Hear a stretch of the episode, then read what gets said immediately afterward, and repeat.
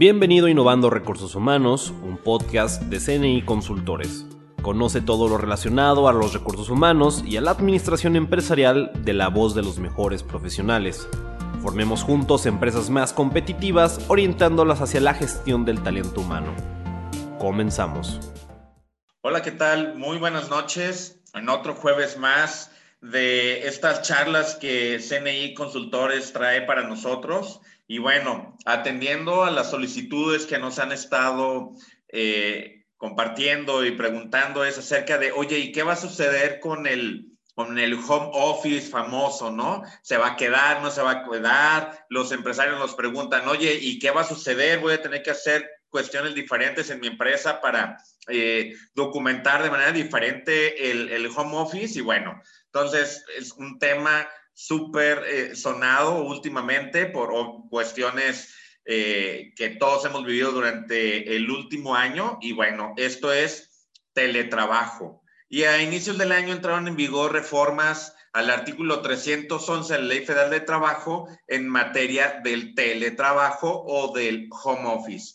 Y entonces, pues bueno, para hablar de estos temas ya, ya no es invitada, es, es de nuestra casa, la maestra Carla Rojas que, a bien tiene compartir su tiempo con nosotros cada 15 días con estos temas eh, tan, tan interesantes. Y bueno, les, platico de la maestra que la arroja súper rápido. Es licenciada en Contaduría Pública egresada de la Universidad Autónoma de Guadalajara. Tiene maestría en Seguridad Social. Es eh, tiene licenciatura en Derecho por parte del Centro de Estudios Superiores, además de, que cuenta con cursos por parte de la Universidad de Harvard, es socia de Seguridad Social en MSN Consultores, presidenta del Instituto en Línea de Estudios Integrales de Seguridad Social, académica de la Academia Mexicana de Derecho de Seguridad Social, docente, conferencista en temas de eh, seguridad social, recursos humanos, colegios de contadores públicos, de la Autónoma, de la UDG, de la Cámara de Comercio de Guadalajara y, y, una buena amiga de toda la familia CNI. Maestra Carla Rojas, muchas gracias por estar acá. Todos tuyos. Muchísimas gracias, Jorge. ¿Qué tal? ¿Cómo están? Bienvenidos a todos. Eh, eh, al día de hoy estar platicando acerca de este tema tan interesante. Denme un segundito nada más para poder compartir pantalla, si me dan permisos, para poder iniciar con este tema. Como decía ya Jorge, la verdad es que es un tema que ha estado en boga estos últimos eh, eh, años, ¿no? Y sobre todo el año pasado, este año que va corriendo, con el tema de de que hemos vivido con la pandemia una forzada ¿no? Forzada, un forzado teletrabajo. Eh, ¿Me podrán dar permisos para compartir pantalla, por favor? Bueno, les voy platicando. Como antecedentes del tema del teletrabajo, tenemos este, que desde el 2012 que se reformó la Ley Federal del Trabajo, se reforma y se inserta al artículo eh, al artículo 311 un párrafo adicional a lo que era el trabajo a domicilio y tratan de semejar lo que es el teletrabajo, aunque no es lo mismo y esto no nos ayuda de alguna manera para que se pueda este, regular. Y eh, ahí se le inserta, creen que con eso es suficiente, se dan cuenta que no es suficiente y desde el 2016 empiezan a presentar un montón de propuestas para mejorar esta regulación. No es hasta el 2018 que se presenta la reforma que conocemos actualmente y esta reforma que nosotros tenemos, eh, eh, digamos, ahorita activa, lo que viene arrastrando es que a pesar que fue desde el 2018, se congeló un poquito todo el 2019, todo el 2020 por las situaciones que ya conocemos y no es sino hasta el 9 de diciembre del 2020 que se aprueba, entrando en vigor el 21 de, eh, eh, perdón, el 11 de enero del 2021, ¿no? Y se publica en el diario oficial de la federación en esa fecha, entrando en vigor ese día. Yo quiero dejar eh, este, ahí una situación clara, que lo que es el el teletrabajo que ya está regulado, que ya entró en vigor, es aplicable desde ahorita. O sea, desde este momento, es más, el 12 de enero ya aplican todas las reformas. Hubo una confusión con que dentro de la publicación, el 18, eh, el transitorio dice que tendrá la autoridad 18 meses para publicar un transitorio. Eh, en donde viene, perdón, una norma oficial mexicana respecto a seguridad y salud en el trabajo, solo en materia de seguridad y salud en el trabajo. Pero el resto de cosas son vigentes desde el día de hoy. Por lo tanto, no tenemos que este, esperarnos en estar ya haciendo las adecuaciones. Es más, vamos tarde, ¿no? Porque ya vamos por ahí de marzo, ya tenemos mes y cacho con el, con el tema de reforma que ya debería de estar aplicando. Bueno, dentro de las ventajas y desventajas que podemos encontrar de este teletrabajo, pues tenemos, obviamente hay ahorros de las dos partes, no solo del trabajador, también del patrón. Esos ahorros, de alguna manera, hay que utilizarlos a nuestro favor para lo que vamos a ver más adelante, que son los nuevos obligaciones y los nuevos derechos de los trabajadores. Adicional a eso, de las cuestiones que yo puedo rescatar como ventajas está el que tengamos una mejor productividad, ¿no? Con los trabajadores. ¿Por qué? Pues porque eh, esto siempre y cuando tengamos un buen control. Esto puede ser un arma de dos filos, ¿no? Puede ser una mejor productividad, pero a su vez pueden procrastinar demasiado y entonces no estar atentos a lo que tienen que hacer y no, no ser productivos. Pero esto pues lo vamos a poder, este, medir a través de KPIs o a través de medidores de desempeño que nos ayuden. ¿Por qué digo que sí puede mejorar la productividad? Se ha demostrado que los trabajadores, como ya están en su casa, procuran terminar el trabajo más rápido para poder hacer otras tareas. Sí lo sabemos administrar. Eh, yo otra de las ventajas que le veo es en el tema de riesgos de trabajo. Se pueden minimizar los riesgos de trabajo porque entonces estaríamos hablando que no están expuestos en ejercicio con motivo del trabajo a tantos riesgos, ¿no? Sobre todo eh, los de trayecto incluso, no nada más los de ejecución. Si bien es cierto, pueden ocurrirles accidentes en sus casas que pudieran llegar a convertirlos en riesgos de trabajo, pero en ese supuesto nosotros tendríamos que tener este la premisa de que tenemos una norma oficial mexicana pendiente de que nos publiquen para que nosotros podamos saber, ¿no? Déjenme les platico que esto, esta reforma se basa en cinco principios rectores. El primero, el tema de la confianza, la confianza que le debes de tener al trabajador para poder laborar de manera libre y justamente se va de la mano con el segundo principio que es la soberanía del tiempo. Una de las cuestiones que me dicen más es, oye Carla, pero ¿cómo le hago para que me garantices que el trabajador estuvo sentado de 9 de la mañana a 2 de la tarde y de, 2 de, la, de, 4 de la tarde a 8 de la noche, ¿no? X. Que, que, estuvo sentado ahí trabajando. No, es que el teletrabajo no se trata de administrar el tiempo, no se trata de medir tiempo, tú no pagas por tiempo, el teletrabajo pagas por productividad. Eso es algo que tenemos que primeramente entender para entonces poder regular. Si ustedes no regulan eso en ese sentido, no vamos a poder, este, nosotros alcanzar las metas que, el, trabajo eh, pretende que tengamos, ¿no? Tenemos que buscar un equilibrio entre la vida y el trabajo, eh, de, o sea, la vida laboral y el trabajo, y más porque están dentro de la misma, el, mismo espacio físico en donde eh, comparten estas dos áreas muy importantes de su vida. Hay que darle herramientas al trabajador para poder diferenciar entre la, el momento de vida laboral y el momento de vida este, eh, personal, ¿no? Tiene otros dos principios muy importantes que es el de reversibilidad. El principio de reversibilidad básicamente se basa en que tú puedes ahorita pactar teletrabajo, pero después decir siempre no y se regresa a presencial. O estar en presencial y decir siempre no, se va a teletrabajo, ¿no? O sea, esa reversibilidad que puedes tener sobre las acciones siempre y cuando tú tengas los documentos idóneos para que puedas ir documentando esta situación. Tiene que ser a través de adendums al contrato o, o a través de convenios con los trabajadores. Y además el principio de voluntariedad, que eso debe de ser de acuerdo deben de estar ambas partes. No puedo yo exigirle al trabajador, no es si quieres, te vas detrás del trabajo. No, tienen que estar de acuerdo ambas partes, tanto el trabajador como el patrón. Lo mismo del otro lado, ¿no? O sea, el trabajador no puede decir, yo no quiero regresar a laborar. Oye, pero es que este, si no quieres regresar a, a presencial cuando ese es tu contrato original y ahorita temporalmente estabas en teletrabajo, no es una opción, te tienes que regresar. Habría que ver cómo redactamos los documentos, eso será sumamente importante, el cómo fueron redactados esos documentos para poder tener la, comprensión de esto, ¿no? Pero, ¿qué es el teletrabajo? ¿Qué es básicamente? Es una relación cuando existe personal subordinada remunerada, o sea, hay una organización laboral subordinada en donde se desempeñan las actividades no necesariamente en un lugar específico que la empresa eh, establezca. De hecho, el que lo elige es el trabajador, ¿no? No se requiere la presencia física del trabajador y se hace utilizando primordialmente tecnologías de la información y de la comunicación. Esta es la base, ¿no? Que lo hacen a través de tecnologías de la información, que es la diferencia principal que tenemos con trabajo a domicilio. El trabajo a domicilio lo que nos daba es que eh, el trabajo a domicilio es material es, por ejemplo, te llevo eh, la rafia y te llevo las canastas para que tú las tejas, ¿no? Esa era la esencia del trabajo a domicilio. Por eso les decía que no se podía equiparar a, las mismas condiciones trabajo a domicilio que teletrabajo. Sin embargo, por muchísimos años estuvimos utilizando el régimen de trabajo a domicilio porque no había otra alternativa y después del, del 2012, donde nos dice que se equipara, pues con mayor razón, ¿no?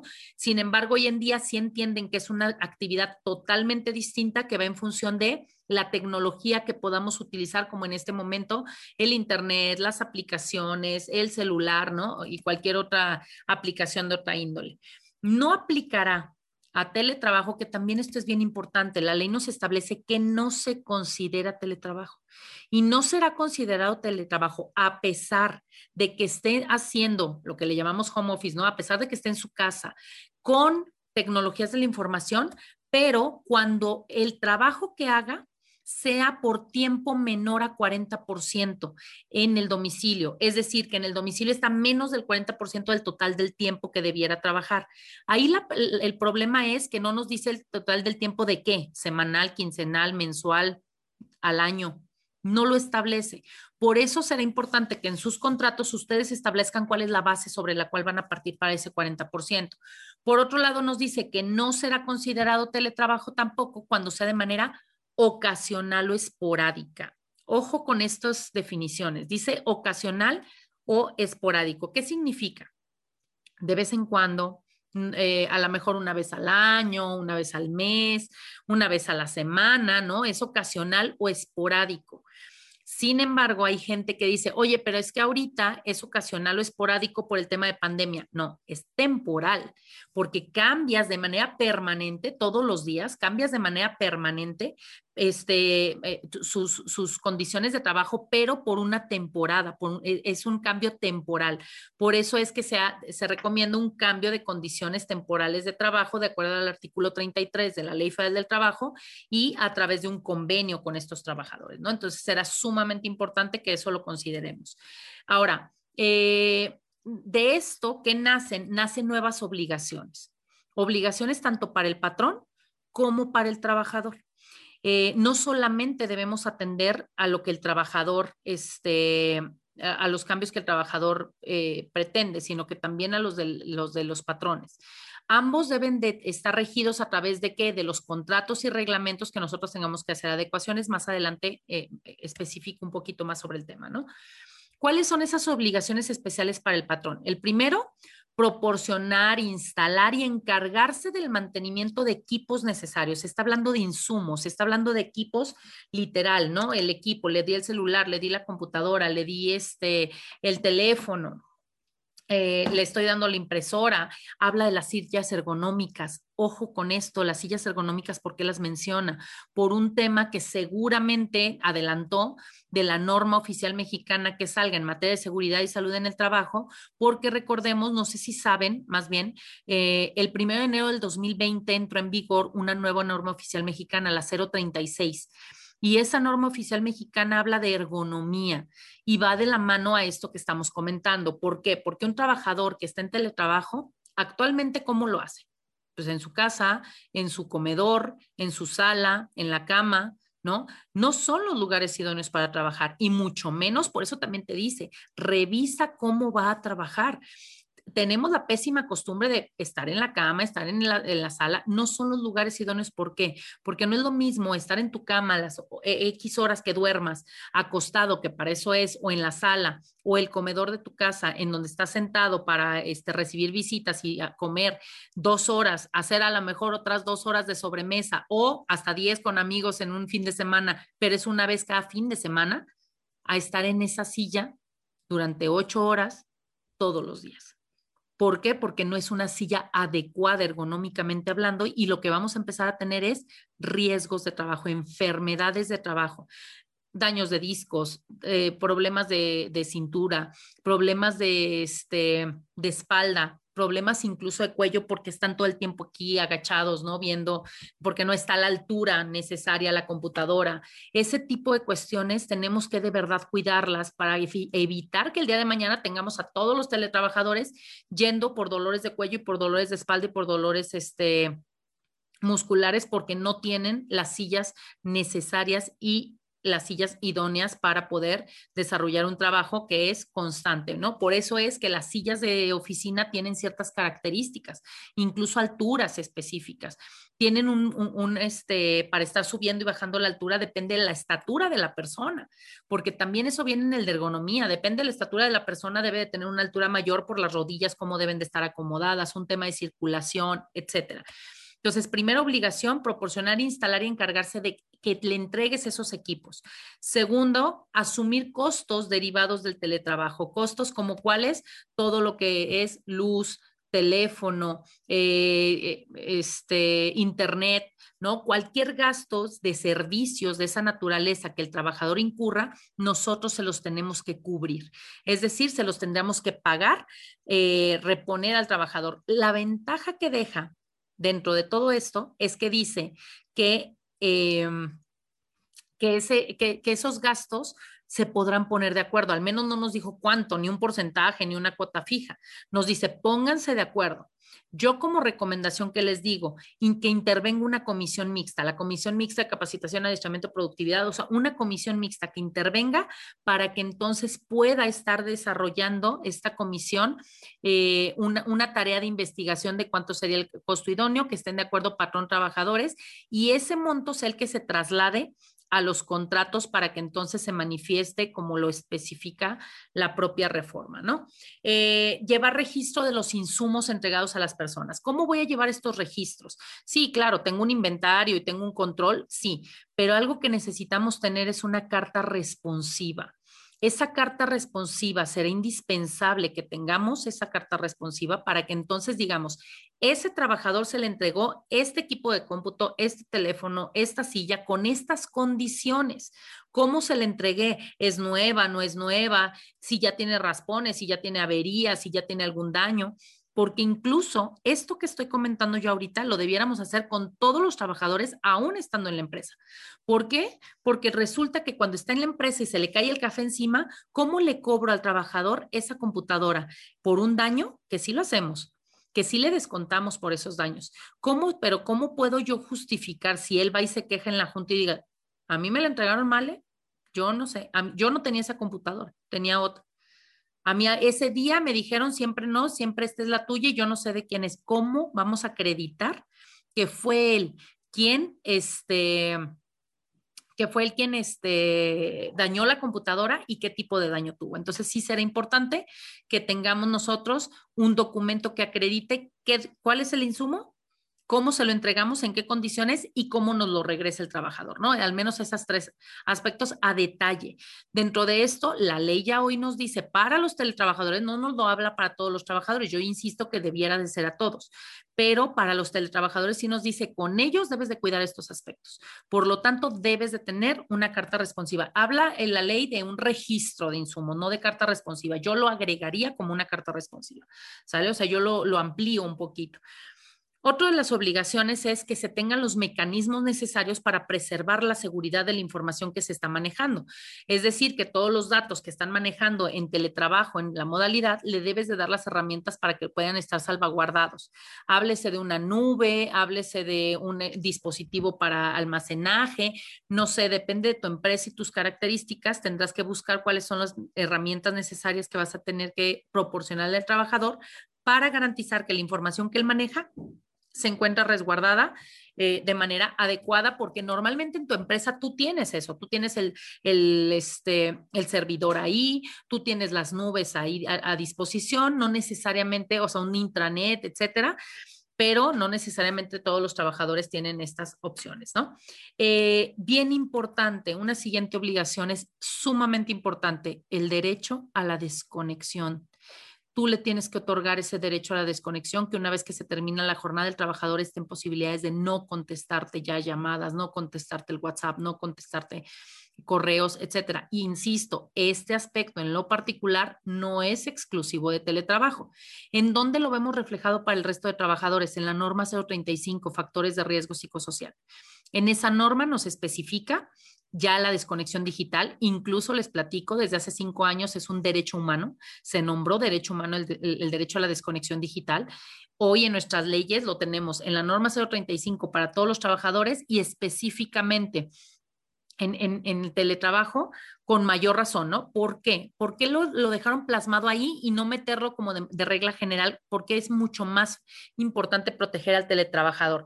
Porque el trabajador ordinario, cuando sale de la empresa, pues la computadora se quedó en la empresa, la información se quedó en la empresa. Sí, a lo mejor le llamarás para molestarlo con algunos otros temas de índole mm, eh, más este, de consulta, ¿no? Y que aún así no está bien, pero es mucho más fácil que a ti se te haga fácil decir, oye, a, las X horas de la noche, porque pues ya no es hora de trabajo, oye, ¿me pasas el reporte de XXX? Oye, pero ya no es mi horario. Ay, si ahí tienes la computadora, está en tu casa, ahí estás en la sala. Pues, ¿qué te cuesta abrir la computadora y decirme, no? Va a ser mucho más sencillo que se nos olvide que su jornada se acabó y que ya no es su trabajo, ya es su casa y tenemos que respetar esos tiempos. Eso será vital sobre todo, insisto, para un tema hasta de norma 035, porque el día de mañana, el no cumplir esto, vas a empezar a salir mal en las encuestas de evaluación de factores de riesgo psicosocial seguramente. Otra obligación, la capacitación que le debes de dar al trabajador es tu obligación que sí. Y ojo, ¿cuándo es obligación que yo lo capacite para que se adapte a las nuevas tecnologías y a la nueva modalidad? Cuando el trabajador era presencial y lo quieres cambiar a teletrabajo. ¿Por qué? Porque le tienes que dar tú los herramientas, mecanismos, eh, capacitación y, todo lo que necesite para hacer esa transición. Oye, pero si yo contraté a alguien de teletrabajo, estoy obligado a eso, más bien ahí yo te diría, para que tú contrates desde inicio a alguien a teletrabajo, tendrías que tener muy claro cuáles son los requisitos que necesitas de esa persona, cuáles son las habilidades este, blandas y duras que debe de tener, cuáles son las características de su personalidad, etcétera, y que hagas un buen filtro a la hora de la contratación, porque si no, probablemente no te funcione, no por adaptación, sino porque no elegiste de manera correcta el perfil, como con cualquier trabajador a un presencial, ¿no? Pero cuando lo estás teniendo ahorita, por ejemplo, el caso que vivimos, que estaban presenciales y los mandamos a teletrabajo, no todos funcionaron en teletrabajo. Por eso es que nos da el derecho de reversibilidad. Está bien, no funciona, regrésalo. Entonces, pero tendrá que ser voluntario, tendrá que tener las características que platicábamos hace un momento, ¿no? Dentro de las obligaciones especiales del patrón, hay otras obligaciones que no menciono y no voy a detallar tanto porque las mencionan en la, ley, pero son obvias, ¿no? Págale el seguro social, págale el sueldo en tiempo y forma. Digo, eso era como cualquier otro trabajador y no me voy a meter al detalle.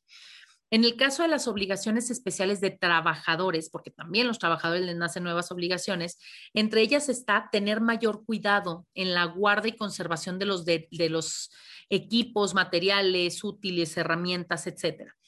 ¿Qué quiero decir con esto? Que tiene que tener ¿Por qué mayor cuidado? Porque, eh, insisto, en tu empresa, tú le, se iba el trabajador, tú resguardas los equipos.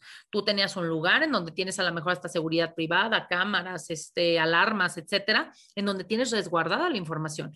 Pero el trabajador en su casa, ¿cómo la va a resguardar? Por eso también la importancia de que le asignaras los equipos, le asignaras la información y le proveas tú de, de las herramientas para almacenar de manera adecuada la información. Y entonces, en función de esto, ahora sí poder tener la oportunidad de, este, de que él tenga una salvaguarda adicional, tener mayor cuidado. ¿Por qué? Porque está en su casa y tiene a sus hijos, no le vayan a echar la leche encima a la computadora, porque entonces está en su casa, está trabajando en los estados financieros y no vaya a llegar el compadre a platicar y vea los estados financieros de un tercero. O sea, ese es a lo que se refiere con que tiene que tener un mayor cuidado de guarda y conservación de equipos, materiales útiles hasta información, ¿no? Debe de informar oportunamente sobre los costos pactados para el uso de las telecomunicaciones, ya decíamos el uso de electricidad, etcétera, etcétera. Esto depende de cómo pactes con él el pago de estas prestaciones. Tú puedes pactar un pago fijo o un pago variable. Si es fijo, no es necesario que te esté demostrando cada X tiempo, porque ya, ya pactaron un monto fijo. Si es variable, pues entonces sí tendría que cada X tiempo, si tú le dijiste cada semana, cada quincena, me tienes que demostrar cuánto gastaste de luz, cuánto gastaste de X, para que entonces yo te lo reembolse, bueno, ahí sí tendrá que estar demostrando de manera oportuna para que le puedan reembolsar el monto que hubieran acordado, ¿no? Además de que debe, obviamente, obedecer y conducirse con apego a las disposiciones en materia de seguridad y salud en el trabajo disponibles por el patrón y por las normas, así lo dice. Yo ahí los invito a que ustedes sean, porque ahorita no tenemos una norma oficial mexicana que nos diga ni siquiera lo mínimo que el trabajador debe hacer y no debe hacer dentro de su casa. Por ejemplo, ay, el trabajador estaba cocinando y se quemó y me lo quiere hacer como riesgo de trabajo, ¿no? A ver, espérame, eso no es parte de las funciones, no debiera estar haciendo otras funciones durante la jornada. Entonces, ¿en dónde voy a regular eso si no viene ahorita todavía en una norma o en la ley? En tus contratos, en el reglamento interior de trabajo, en políticas que establezcas. Hoy hay que crear esos reglamentos que traigan esas cláusulas muy claras para que entonces yo le diga al trabajador, como regla, el teletrabajador no puede hacer otras actividades durante la jornada de trabajo. ¿Qué significa? Que si se quema, entonces, a ver, no era dentro de la jornada del trabajo, no estaba permitido, no tenías que haberlo hecho, etcétera, etcétera. No tener elementos con que defender un poquito estos aspectos de, sobre todo, riesgos de trabajo. Atender y utilizar los mecanismos y sistemas operativos para la supervisión de las actividades. Es decir, ¿cómo vas a supervisar la, productividad? Les decía el tema de KPIs, ¿no? O sea, ¿cómo vas a, cómo vas a este, evaluar el desempeño del trabajador? ¿Cómo vas a evaluar que está ah, realizando las tareas? ¿Cuáles son las metodologías?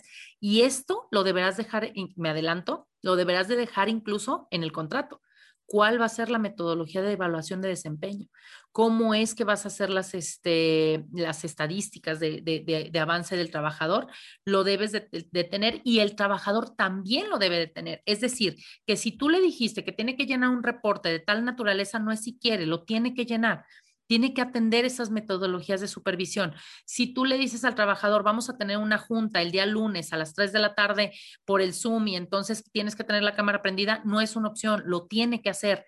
Sin embargo, vamos a ver más adelante que tienes que tener algunos cuidados al respecto, pero sí tendría que acatar estas modalidades de supervisión que nosotros tengamos. Además, debe de atender políticas y mecanismos de protección de datos utilizados para, el desempeño de sus actividades. Es decir, debe de, eh, que si yo le dije que tiene que hacer un respaldo en la nube todos los días, lo tiene que hacer todos los días. Resulta que lleva una semana sin hacerlo y se pierde la información, yo le podría levantar una acta administrativa por esa omisión, porque no está acatando las, este, las órdenes, ¿no? Y no está acatando las metodologías que nosotros debemos de utilizar. Pero sí tendremos que nosotros ser claros en cuáles son las metodologías, cuáles son los procesos, cuáles son las plataformas y dejárselas claras al trabajador y no nada más dejárselas claras, documentar que se las deje claras documentar que le dije en cuál plataforma, documentar que le dije el proceso, documentar que le dije para que entonces cuando ocurra yo pueda tener elementos para poder soportar en algún momento incluso hasta un despido, ¿no?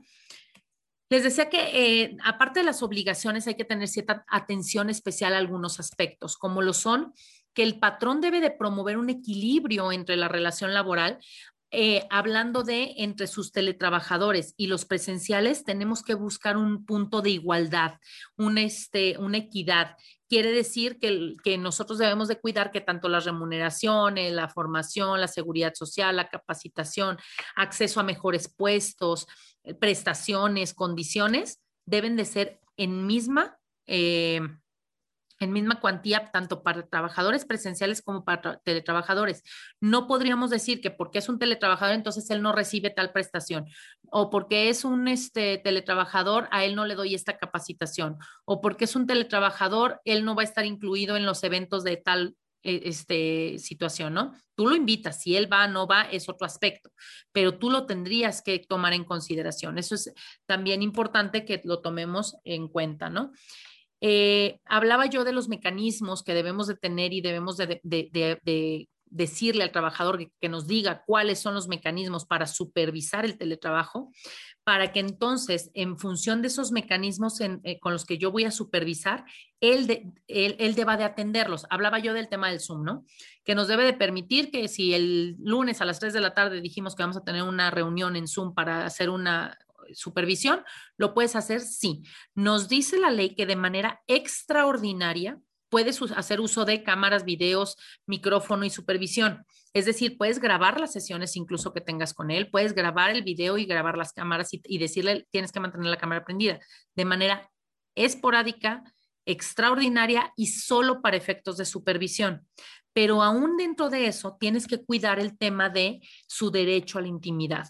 No puedes este, abusar de decir, ah, bueno, ten la cámara prendida todo el día para ver que llegaste a las 8 de la mañana, te sentaste a trabajar y lo hiciste en tiempo y forma, ¿no? Eso no lo puedes hacer.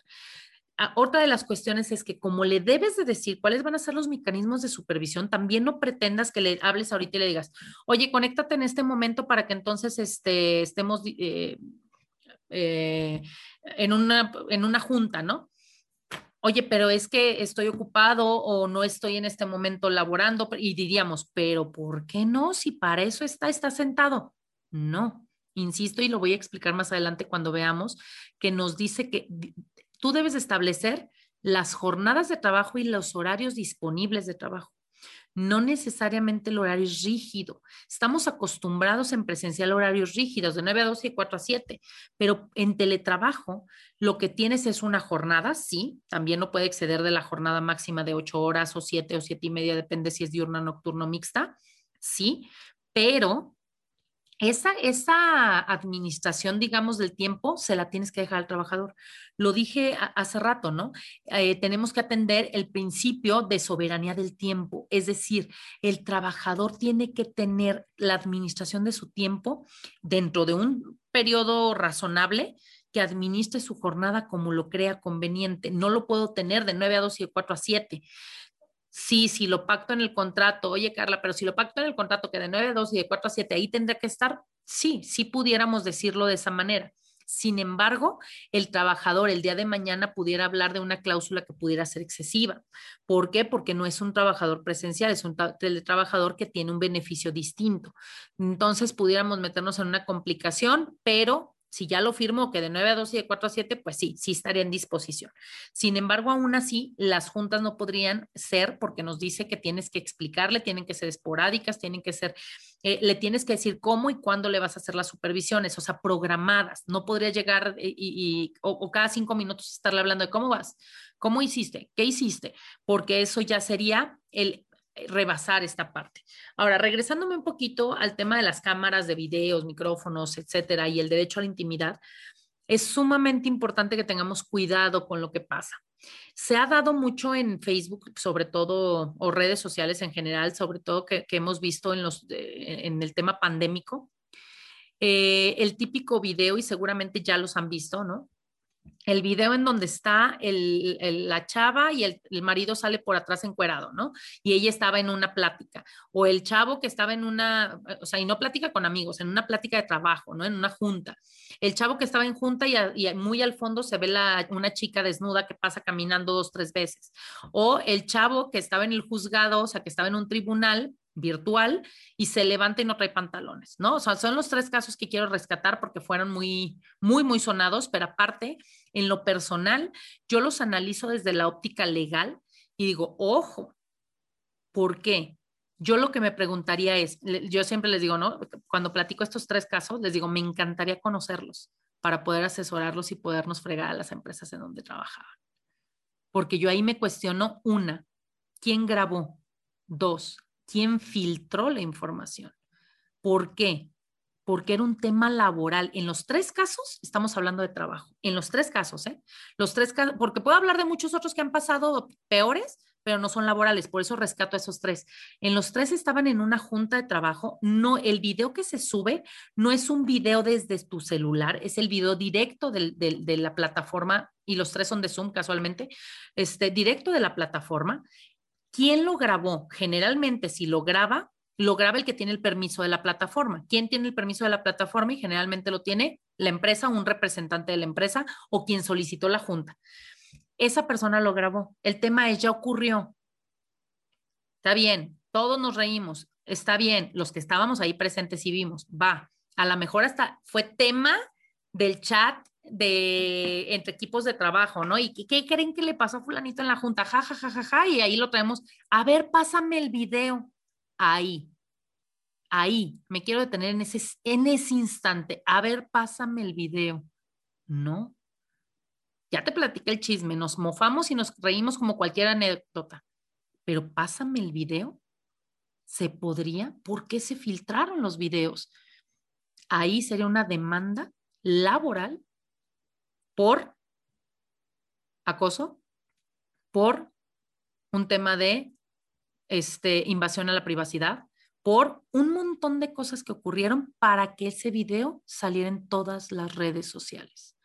Tienen que tener como empresa mucho cuidado, porque situaciones como esas van a seguir ocurriendo miles y han ocurrido todavía, unas más virales que otras pero hoy tenemos que cuidarnos porque eso es un problema laboral. Y a quien van a demandar no es al que se mofó, se rió y sacó el video y lo repartió.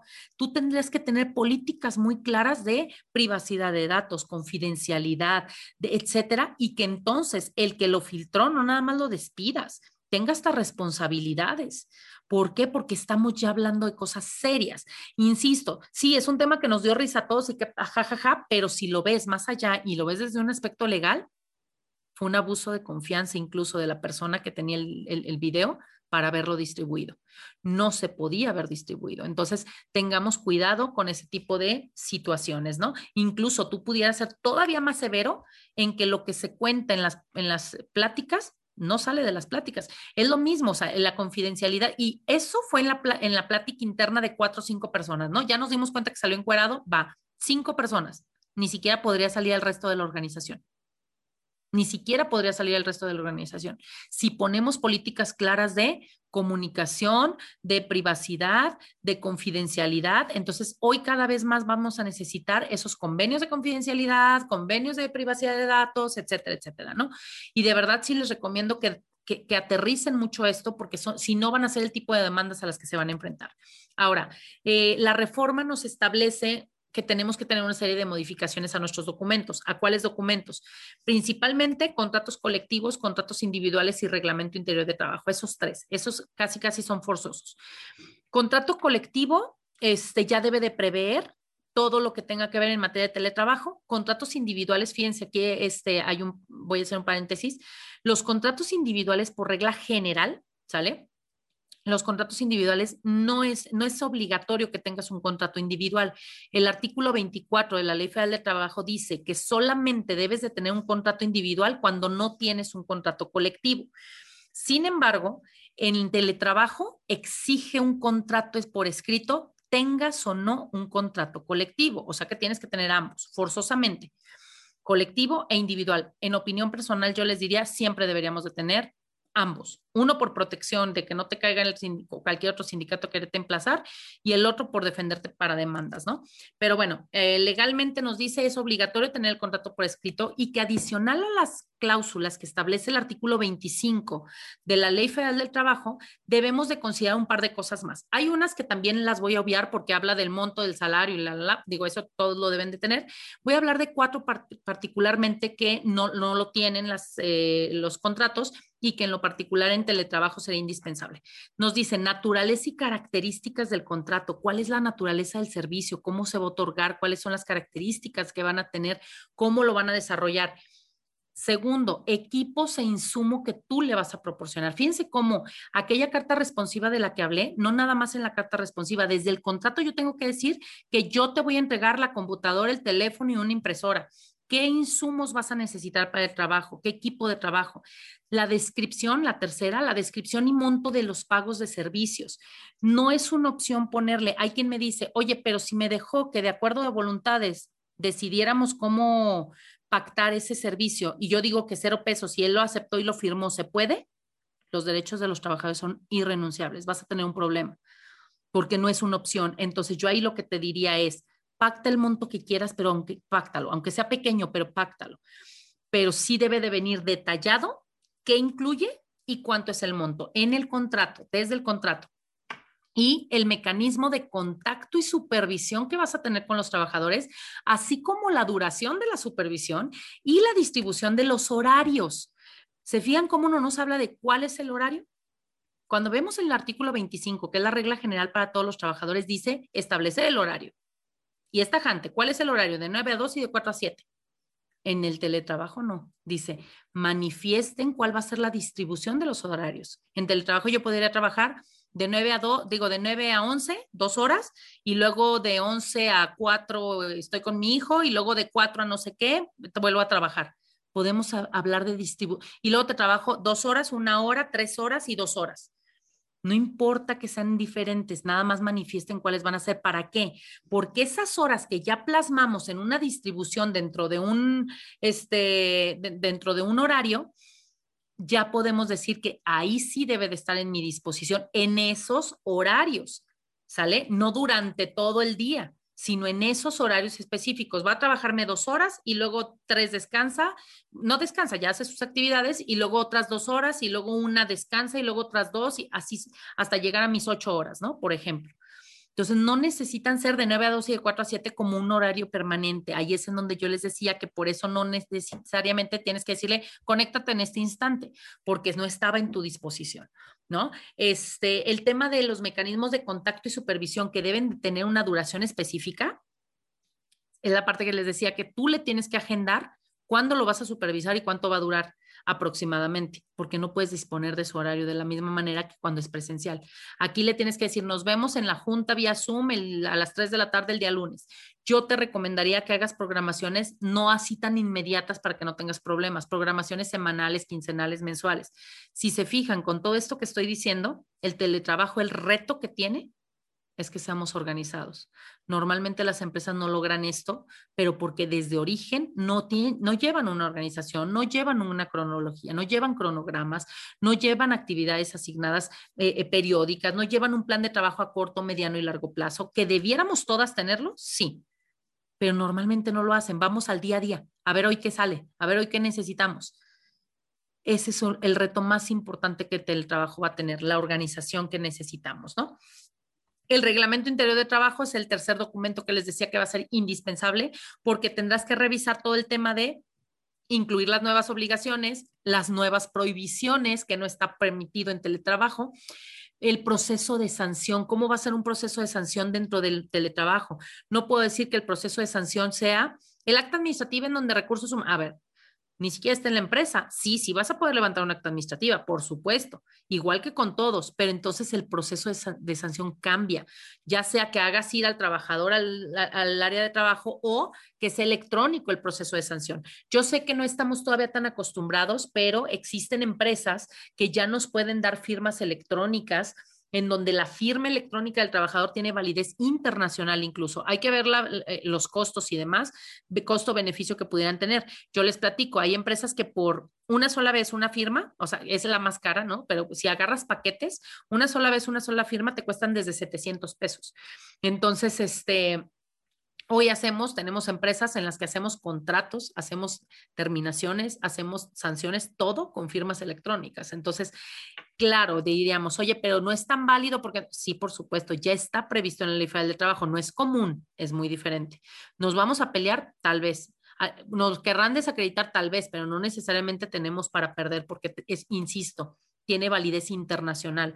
Entonces, este, sí, sí hay que buscar eh, esta, no el que tú le hagas una firmita escaneada, ¿eh? o sea, estoy hablando de firmas electrónicas especiales por un grupo certificado de empresas que pueden otorgártelas con validez internacional. Eh, también hay que revisar, pues, los medios de comunicación y los avisos, cómo se van a hacer, las nuevas políticas que vamos a tener. Por ejemplo, políticas de comunicación serán muy importantes. ¿Qué se tiene que mandar por WhatsApp? ¿Qué se puede mandar por, por mail? ¿Qué se puede mandar por la plataforma interna de la empresa, que tiene que ser una llamada y qué tiene que ser presencial. Entonces, a pesar de estar en teletrabajo, tú tendrás que venir de manera presencial a una junta de tal naturaleza, ¿no? O sea, sí tendremos que tener muy claro cuáles son esas políticas que nosotros vamos a tener que implementar, ¿no? Y bueno, por último, vamos a platicar acerca de un poquito más acerca de los gastos de los teletrabajadores, en donde platicábamos que eh, se tienen que poner de acuerdo. Eh, yo recomiendo que sean, les decía, una comisión mixta quien evalúe, determine, avale el monto, sea fijo preferentemente, lo dejemos en un contrato, lo dejemos en un reglamento y lo tengamos así de esa manera muy soportado. Oye, Carla, pero la, duda de todo el mundo es cómo lo hago deducible, ¿no? Ok, vamos a entender una situación. Para efectos de la ley de ISR tenemos ingresos que son, más bien, tenemos ingresos y ni siquiera ingresos, algo que no se considera ingreso, es decir, no es objeto. Y lo que no es este, un ingreso para el trabajador dentro de la materia de ISR son las herramientas de trabajo y todo lo que necesite para hacer su trabajo. Por lo tanto, no es de que sea exento o no. No es ni siquiera, ¿sale? Pero tenemos otro problema. Para el trabajador no hay bronca. El problema es que para la empresa, ¿cómo lo hago deducible? Ok, para ser deducible dentro de los requisitos de deducibilidad, mientras Hacienda no dé una postura distinta, es a través de un CFDI y un CFDI con ciertas características y demás. ¿Qué es lo que pueden hacer ustedes en este momento que puede ser defendible? Si nosotros tenemos todos estos elementos de en el contrato, la comisión mixta, yo te puedo garantizar que esta cantidad de 100 pesos representa por esto, esto y esto, o sea, tengo todo el historial y la materialidad. Entonces, lo podrías timbrar, ¿no? O sea, el, el meterlo timbrado en la nómina del trabajador en el concepto 999, que es otros ingresos por este otros ingresos por que no son ni por sueldos ni por asimilados, lo puedes poner exento para que no le afecte en, en, esa parte al trabajador. Y luego me dicen, pero es que si es exento, entonces solamente es deducible el 4753 del juego de deducibilidad. No, es 100% deducible porque es una herramienta de trabajo el, papel de trabajo interno que hagas para efectos fiscales es distinto que el, que, el, timbrado de nómina. Y tú sí tienes los documentos probatorios para demostrar por qué lo timbraste de esa manera, por qué no es este, una, una percepción exenta, realmente es una percepción que ni siquiera es objeto, pero no tengo otro mecanismo para hacerlo, al menos por lo pronto, mientras no haya una situación.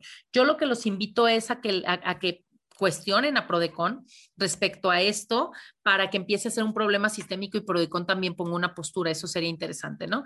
Y eh, recordemos que tenemos 18 meses a partir de la entrada en vigor para la norma oficial mexicana, que esa norma oficial mexicana, pues lo que va a hacer es traernos este pues nuevas características y condiciones que tengamos nosotros que adaptar al reglamento y a las comisiones y demás, pero bueno, eso será en 18 meses más. Por lo pronto, hazlo a través de tus reglamentos, ¿no? Pues por mi parte sería lo que, lo que quisiera eh, abordar. No sé si tengan alguna duda o comentario, yo quedo a sus órdenes y les agradezco el tiempo. Voy a revisar a ver si tengo algunas preguntas. No tengo ninguna pregunta en el chat, al menos no que yo vea. No sé si me pueden apoyar de CNI. Si hay en el de preguntas y respuestas, no los veo porque nunca me dieron el permiso de administración. Y si se puede, em, que me lo pongan en el, en el chat, estaría genial, ¿no? Porfa.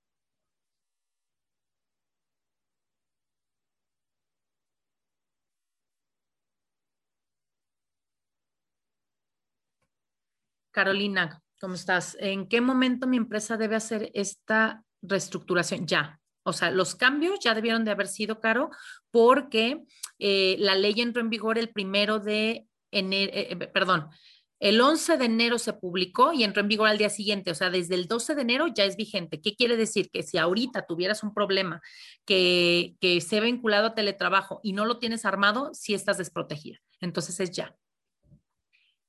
Tú lo puedes solicitar. ¿A qué te refieres con solicitar? ¿A los sindicatos? ¿A eso te refieres? Si es a, los sindicatos, sí.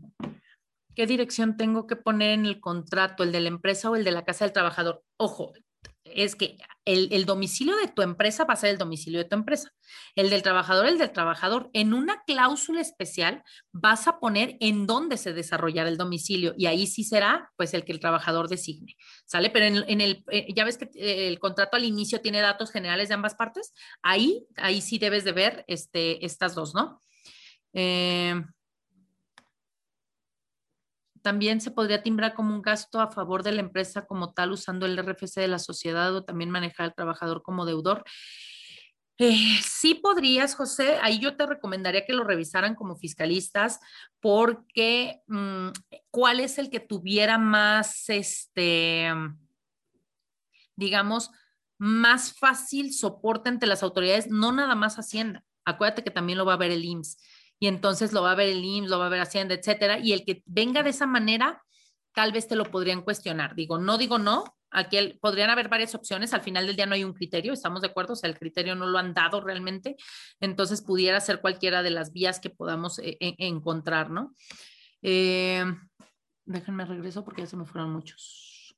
¿Cómo podemos solicitar cuando ¿Cómo puedo solicitar este cuando somos una aproximada de 400 empleados? ¿A qué te refieres, Marcela? ¿Cómo podemos solicitar qué? Porque no alcanzo a ver, no alcanzo a entender, perdóname la pregunta. Más abajo, maestra, ahí viene, ahí explica, dice, es decir, solicitar mis herramientas como tipo silla, impresora. Ah, ok, ya. No, pues nada más pedirlas y exigirlas, ¿no? O sea, literal, exigírselas al, patrón. Eh, yo sé que en ocasiones hay muchas cosas que no se hacen porque prefiero el trabajo y ya me dijeron que o así o nada, ¿no? Entonces, bueno, eso ya será cuestión de cada uno de, de ustedes, este, pero pues tal cual, exigiéndole que de acuerdo a la nueva regulación están obligados a entregarte tal, tal, tal. Yo lo que hacía es fundamentarlo, ¿no? Mira, aquí está la reforma, aquí está lo que dice en el artículo 330 y esto es lo que, lo que especifica, ¿no? Para que entonces lo puedas hacer. ¿Qué tipo de sanciones se le pueden aplicar a los empleados en teletrabajo? Las mismas que al trabajador normal. ¿Por qué? No, no está acatando órdenes, no está este, cumpliendo con condiciones. Eh, ahí no, por ejemplo, si tú detectas que no está utilizando las herramientas de manera adecuada, que no está este, resguardando la información, tú le dijiste que cada semana la tiene que resguardar y no la resguarda, ¿no? Ese tipo de, de cuestiones. Y las sanciones son exactamente las mismas que para los presenciales. Lo ideal es hacer un contrato de teletrabajo con los colaboradores. No, yo haría un contrato especial, Lilia, a menos que ya eran presenciales y los vas a trasladar, el adendum al contrato lo haría casi un contrato completo, ¿no? O sea, sí le cambiaría muchísimo, porque sí cambia, cambian mucho las, las este, condiciones.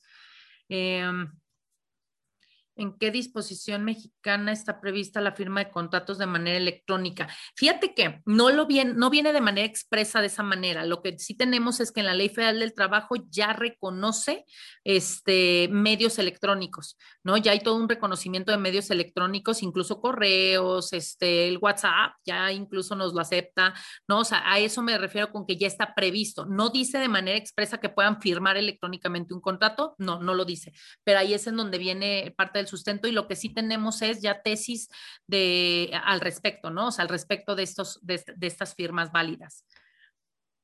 Estas adecuaciones aplicarían a trabajadores de gobierno. Fíjate que eh, los trabajadores de gobierno, déjame te hago un paréntesis. En los burócratas ellos tienen su propia ley, ¿sale? Este, la ley de servidores públicos. Sin embargo, es supletoria la ley federal del trabajo en lo que no prevé la, de servidores públicos. Si pudiera asemejarse y pudiera exigirlo a través de, insisto, eh, supletoriamente utilizando la ley federal del trabajo. Sin embargo, no es su ley principal, ¿no? La ley federal del trabajo no es su ley principal. Recordemos que el artículo 123 que nos habla de los trabajadores tiene el apartado A y el B. En el B, regido por la ley de servidores, este, el apartado A por la ley federal del trabajo. Sin embargo, para los servidores es supletoria la ley federal del trabajo. Sería un poquito más complejo, pero sí, sí serían eh, adecuaciones que tendrían que aplicar. Por, eh, estoy justificando el por qué. Eh, incluso normas oficiales mexicanas y todo eso también les aplica a ellos yo patrón puedo tener gente en home office sin sobrepasar el 40% de su tiempo para evitar caer en el trabajo, pero aún así yo patrón debo hacer este convenio. No.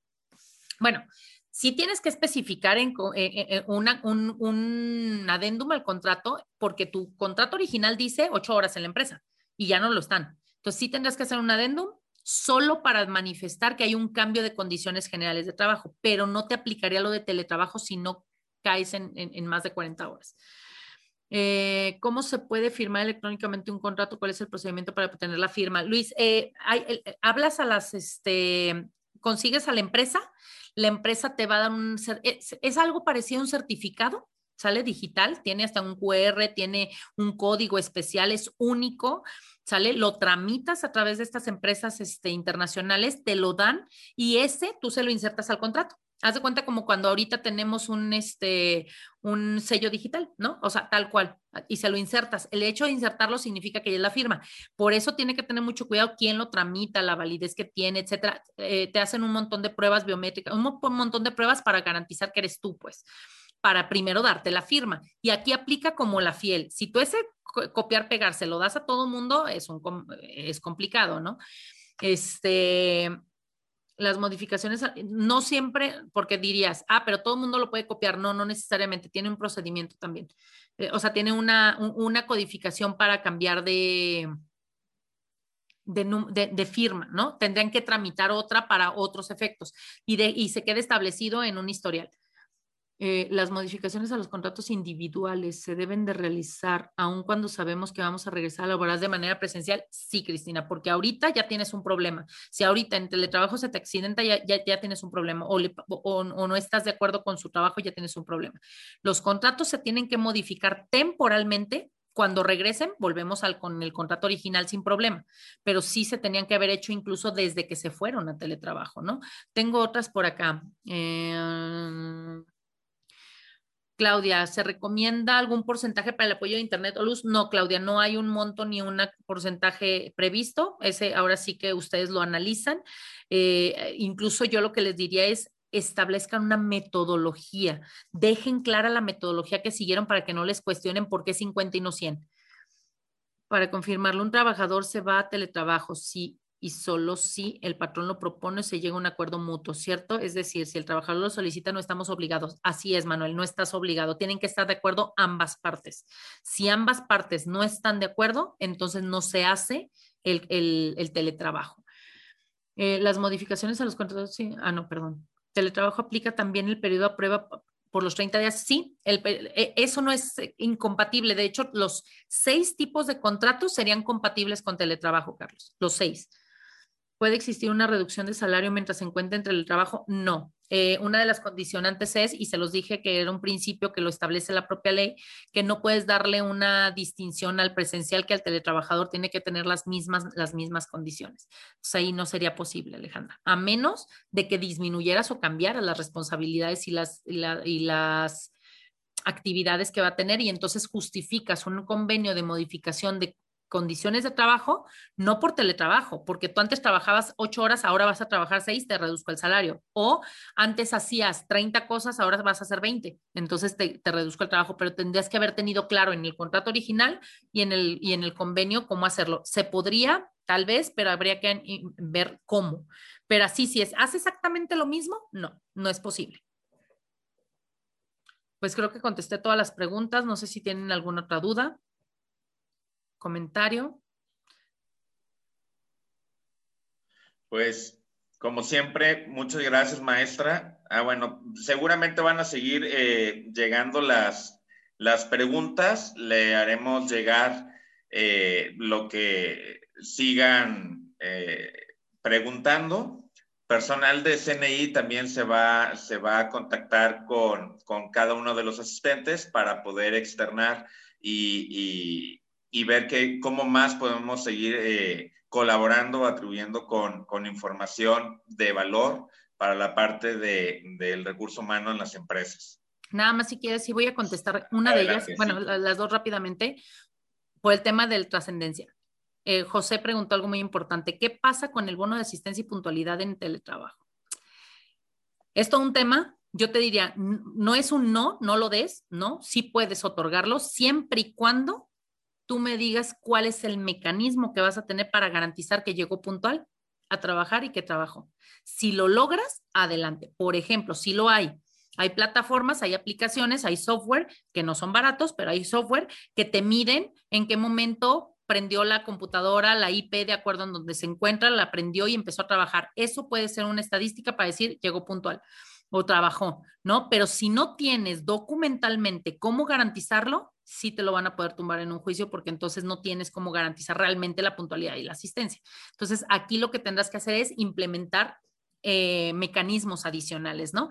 Y este, el tema que comentaban del convenio de que el convenio del trabajador ponga los instrumentos de trabajo, es obligación del patrón darle las herramientas de trabajo. Esa es la obligación. Entonces, lo puedes poner, sí, pero yo dije, los derechos de los trabajadores son irrenunciables. Entonces, si él los pone, adelante, mientras no te demande y mientras no te inspeccionen. Pero si él se queja de eso, sí vas a tener un problema, ¿no?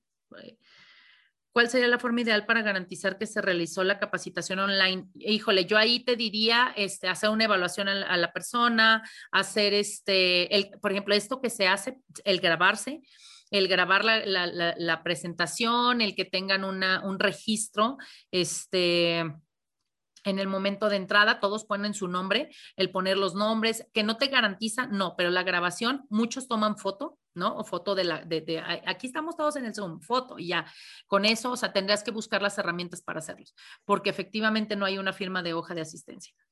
La forma de supervisión en la adenda o en la política interna, la supervisión tiene que ir en el contrato, en el contrato geo. Ahorita para teletrabajo nos obliga que desde el contrato pongas tu forma de supervisión. Adicional, yo pondría una forma de supervisión genérica y haría una política o un reglamento, eh, más bien dentro del reglamento. Eh, no, pues es que las sillas geo tú se las tienes que dar conforme a tus posibilidades siempre y cuando sean ergonómicas, punto. No necesitan la gamer, ¿no? O sea, no, ahí sí no. Ok, eh, el trabajador, ¿cómo acredita que el patrón no le dio las herramientas? Más bien, acuérdate que no le toca al trabajador acreditar, nos toca a nosotros. El trabajador dice y denuncia y la carga de la prueba es del patrón y el patrón es el que tiene que demostrar con una hoja que el trabajador recibió los insumos, por eso te lo exigen a ti. Pues ahora sí, creo que terminamos. Muchas gracias, Jorge, muchas gracias, NI, y gracias a todos ustedes.